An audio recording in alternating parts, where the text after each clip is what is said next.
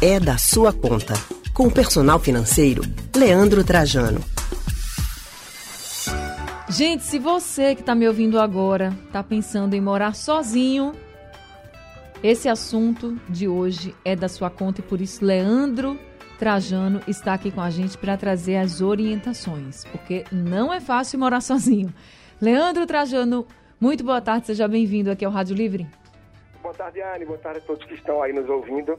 Sem dúvida, morar sozinho tem sido cada vez mais desafiador para os jovens e não só para eles, né?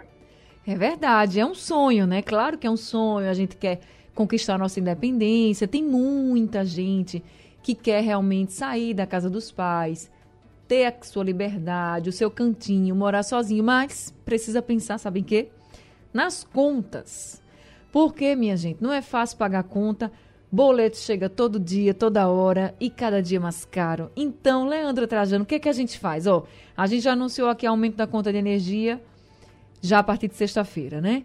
Mas também tem aumento no aluguel, a gente tem aumento no preço dos alimentos, tudo está subindo. Então, para quem está pensando em morar sozinho, como é que essa pessoa pode começar a se planejar? Por onde começar também, né? Porque tem coisas que não dá nem para se planejar direito.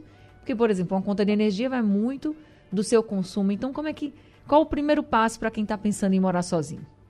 Claro, eu vou trazer isso, Anne, mas antes falando rapidamente dessa questão da conta de energia, é até uma tristeza, né? Porque a gente vê a inflação devorando o orçamento das famílias pernambucanas, brasileiras como está. A gente tinha aí o alento que com a mudança de bandeira a conta de energia ia passar a cair o valor. Sim. E de repente cai a bandeira e é autorizado esse aumento aí significativo, né? Imagina quando é... voltar, né, a gente ter a cobrança de bandeiras tarifárias. Pois é, pois é. E para muita gente que não imagina, a guerra na Ucrânia que bate forte também no nosso orçamento, afinal, Ucrânia e Rússia produzem muito é, trigo, é, acho que soja também, né? E, enfim, tudo isso impacta muito na questão de ração. Então, mais dificuldade, mais custo para a ração, mais custo para a carne que vai para a mesa do brasileiro também todo dia. Então, um impacto mundial. Mas indo para quem quer morar sozinho, né, Anne? Olha, uma coisa que é super interessante, eu tive essa experiência com alguns clientes que procuraram nesse sentido, é a pessoa tentar se antecipar a título de fazer um orçamento do que ela espera ter de despesas ao morar sozinha. Isso é fundamental. E para muitos eu recomendo até que faça duas planilhas, ou enfim, duas folhas de papel, de caderno, de orçamento. Quais são minhas despesas hoje? Isso, você vai listar. Despesas de casa. Eu ajudo alguma coisa em casa com meus pais, onde moro? Quais são as despesas de alimentação? Feira, supermercado, restaurante, uh, alimentação do dia a dia, trabalho, de transporte, gastos pessoais, esporádicos, como um todo, né? E diante disso, a pessoa pode fazer uma outra planilha fazendo a projeção do que espera ter de despesas ao morar sozinho. Agora sim, quanto é que vai ser meu aluguel, o condomínio vai estar dentro, vai estar fora, internet, energia, água, gás, alimentação, que agora eu já não vou ter a família provendo tudo, enfim, sou eu que vou estar comprando também.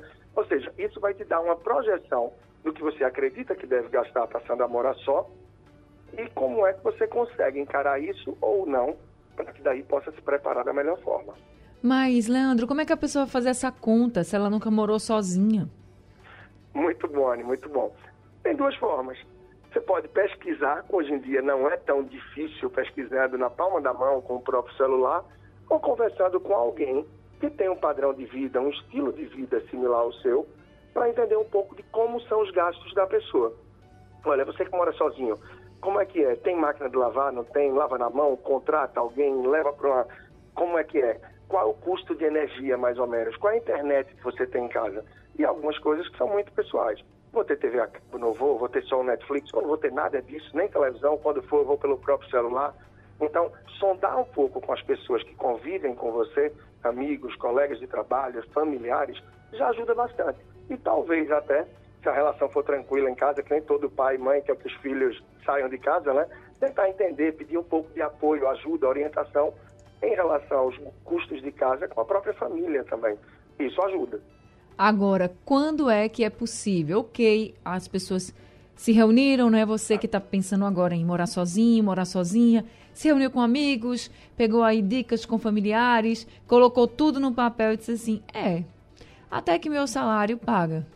Mas é só isso, a pessoa tem que ver quanto vai sobrar, tem que ter um tem que pensar assim num percentual de sobra, até para um eventual aumento, né? Porque, olha, com relação à alimentação, por exemplo, toda semana, se você for no supermercado, pode ter certeza que vai ter um aumento novo, assim. Tem um produto que está mais caro. Seja uma fruta, uma verdura, um legume, seja um feijão, um arroz, sempre tem alguma coisa que está mais cara e, e, chega a ser assustador. Então, a pessoa também tem que ter aquele dinheirinho ali, né, Leandro, para essas surpresas desagradáveis, mas que estão cada dia mais comuns na vida do dono de casa, dona de casa. É, por isso que a gente tem que gastar menos do que ganha, né? Porque vai aparecer um, um vazamento, vai aparecer uma questão elétrica, ou se você mora no apartamento alugado, talvez isso venha a ser responsabilidade do proprietário, mas vão acontecer fatos que talvez não façam hoje parte do dia a dia das despesas da pessoa e precisa sim ter uma folga no orçamento para poder se preparar para algumas coisas do tipo.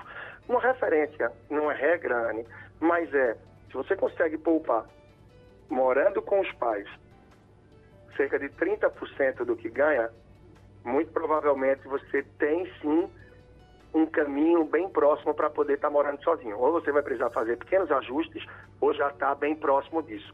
Então, 30% de quem consegue poupar né, do que ganha já é um bem positivo. Por que isso? Porque normalmente esses 30% é o que você vai ter disponível para tentar encaixar essa sua nova realidade, esse novo momento. Agora, claro que 30% de quem ganha um salário mínimo é uma coisa, 30% de quem ganha 3 é outra, por isso você tem que tentar levantar o aluguel no bairro A, no bairro B ou C.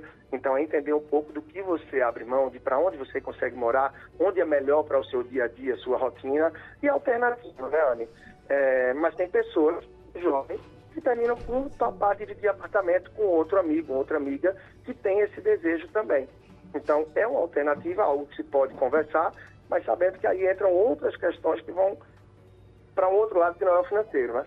É um meio casamento. Você vai estar dividindo casa, sala, cozinha com amigo, com alguém. Pode ser o melhor amigo, mas para estar no dia a dia, talvez não seja a melhor companhia para estar nisso daí. Mas tendo um sonho em comum, quem sabe é uma forma de baratear e dar um start nesse sonho, nessa jornada aí, de ter as novas experiências a título de moradia também.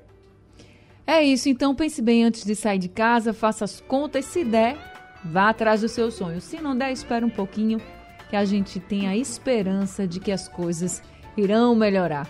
Leandro Trajano, muito obrigada, viu, por conversar com a gente, trazendo essas orientações. Uma boa tarde para você, até semana que vem. Tá bem, Anny, boa tarde, sempre à disposição. E lá com mais conteúdo também, dúvidas que alguém tiver, dá um alô no Personal Financeiro, arroba Personal Financeiro no Instagram, que estou sempre disponível para poder contribuir. Um grande abraço, até a próxima semana. Até a próxima semana, a gente acabou de conversar com o personal financeiro Leandro Trajano.